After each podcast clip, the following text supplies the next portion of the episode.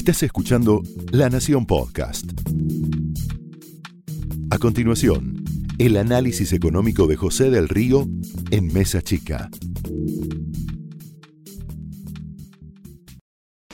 Noches, bienvenidos a Mesa Chica. Hoy vamos a analizar en profundidad todo lo que está pasando en nuestro bendito país.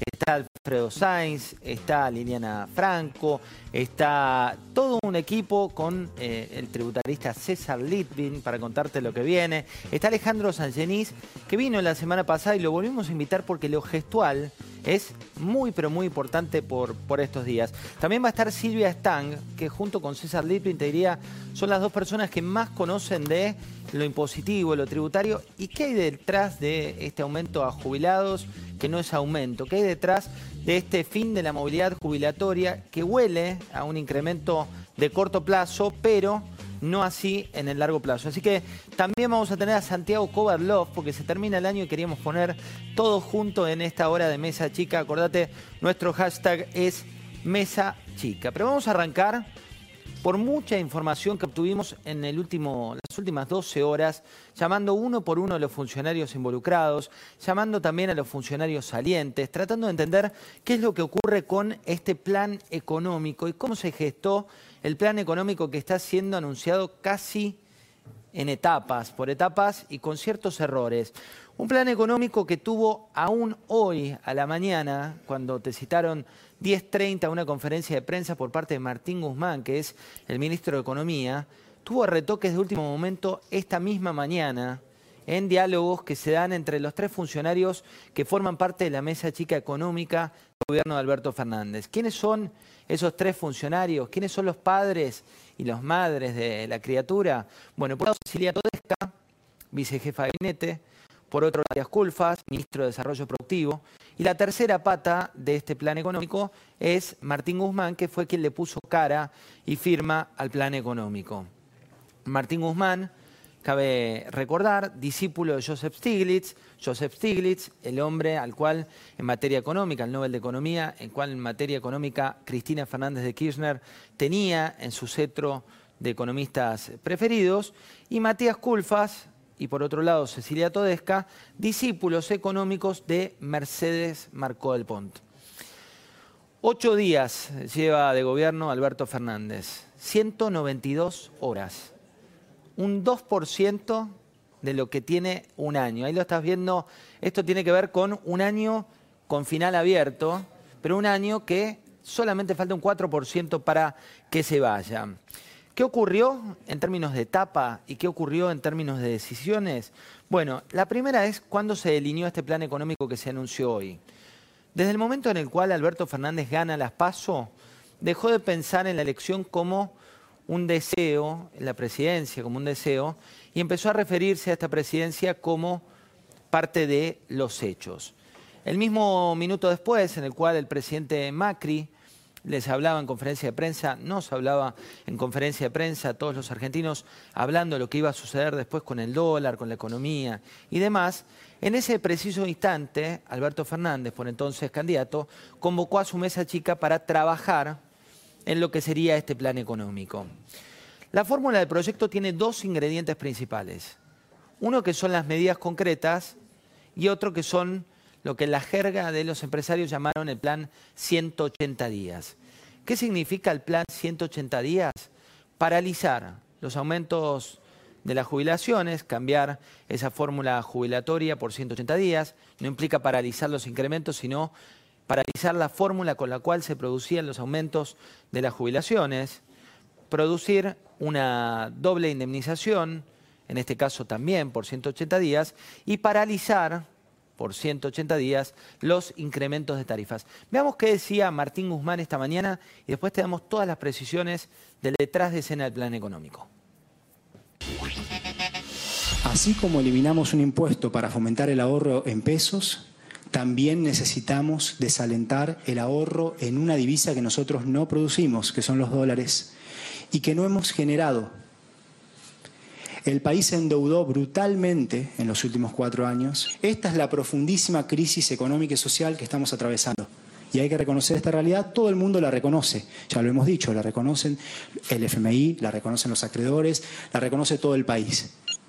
imponemos un impuesto para una Argentina inclusiva y solidaria. Ese impuesto será un impuesto de 30% a la compra de divisas ah, y el 70% de, ese impuesto, de la recaudación de ese impuesto estará destinado a financiar la seguridad social, que como dijimos ha sido tan dañada en los últimos años, y el 30% de ese impuesto estará destinado para obras de infraestructura y vivienda, que son necesarias para una Argentina solidaria y para una Argentina que se reactiva, para una Argentina que produce más y genera trabajo.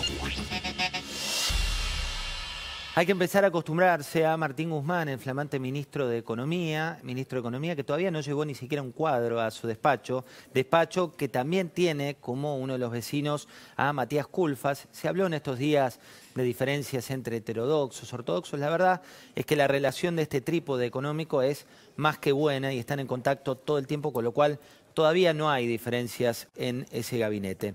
Plan 180 días, entonces paralizan estas medidas que te contaba por un lado, y por otro hay una batería, batería de medidas que vienen dándose. Vos te preguntarás por qué subió hoy eh, en parte la cotización de los bonos argentinos en dólares y en pesos, por qué bajó el riesgo país básicamente por lo que no dijo, en este caso el ministro Guzmán, y que tiene que ver con lo que se supone por parte del mercado un ajuste importante. El ajuste importante, ¿dónde está? Está en las jubilaciones. ¿Por qué están las jubilaciones? Porque una ley de movilidad que era automática pasa a ser discrecional. Una ley que era para todos los jubilados pasa a tener el poder de veto por parte de uno de los, digamos, por el Poder Ejecutivo. ¿Qué pasaba este año con las jubilaciones? Casi le empataban a la inflación, algo que no ocurrió ni con los sueldos ni con las otras erogaciones. ¿Por qué lo celebró el mercado? Porque 6 de cada 10 pesos que gasta el Estado o que invierte el Estado, depende cuál sea la biblioteca con la cual te veas reflejado en economía, están dados entre el gasto previsional o inversión previsional y la otra parte que es asignaciones universales por hijo y todo lo vinculado con ello. ¿Qué cambia a partir de ahora? Una cuestión que después nos va a explicar Silvia Stang y que tiene precedentes en la época de Néstor Kirchner que no terminaron bien en materia jurídica.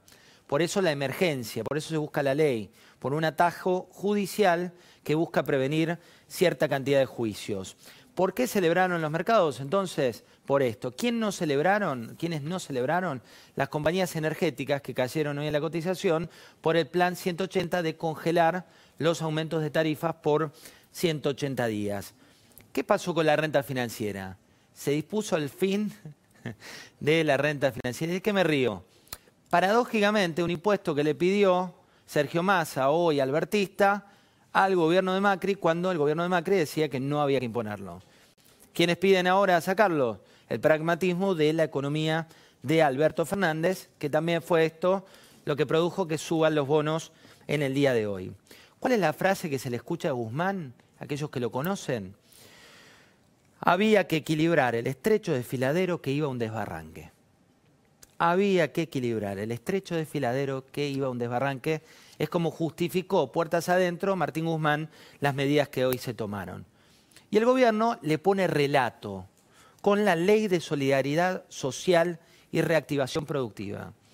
En castellano tenés dos partes. Una variante que es lo que te conté de jubilaciones, que en materia macroeconómica es buena. En materia microeconómica del votante de Alberto Fernández, generó hoy cuatro tendencias en Twitter, en esa aldea de altísima intensidad. Una que tenía que ver con 200 dólares, otra que tenía que ver con si mintió o no mintió el presidente, otra que tenía que ver con aquellos que se burlaban de lo que estaba ocurriendo, y una cuarta que tenía que ver con aquellos que defendían lo que estaba pasando. Por ahora faltan precisiones.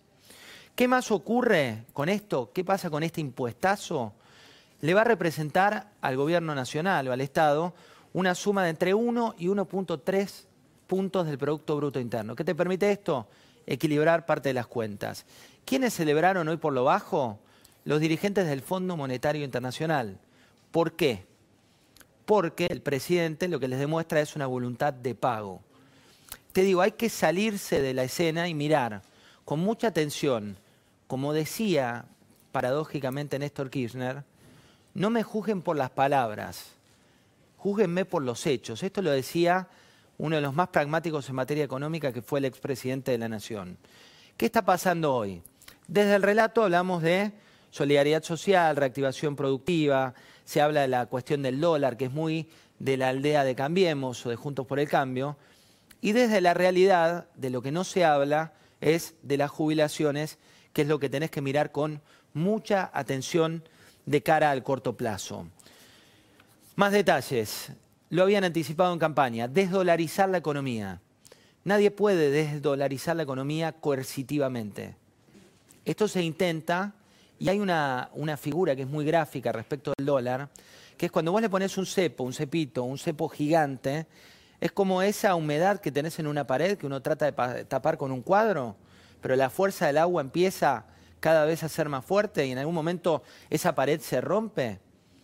Eso es lo que pasa cuando un cepo lo convertís en un cepo gigante y cuando le creas este impuesto del 30%.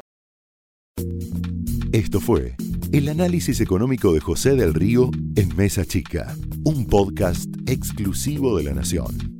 Escucha todos los programas de La Nación Podcast en www.lanacion.com.ar. Suscríbete para no perderte ningún episodio. Estamos en Spotify, Apple Podcast, Google Podcast y en tu reproductor de podcast favorito. Seguí escuchando La Nación Podcast.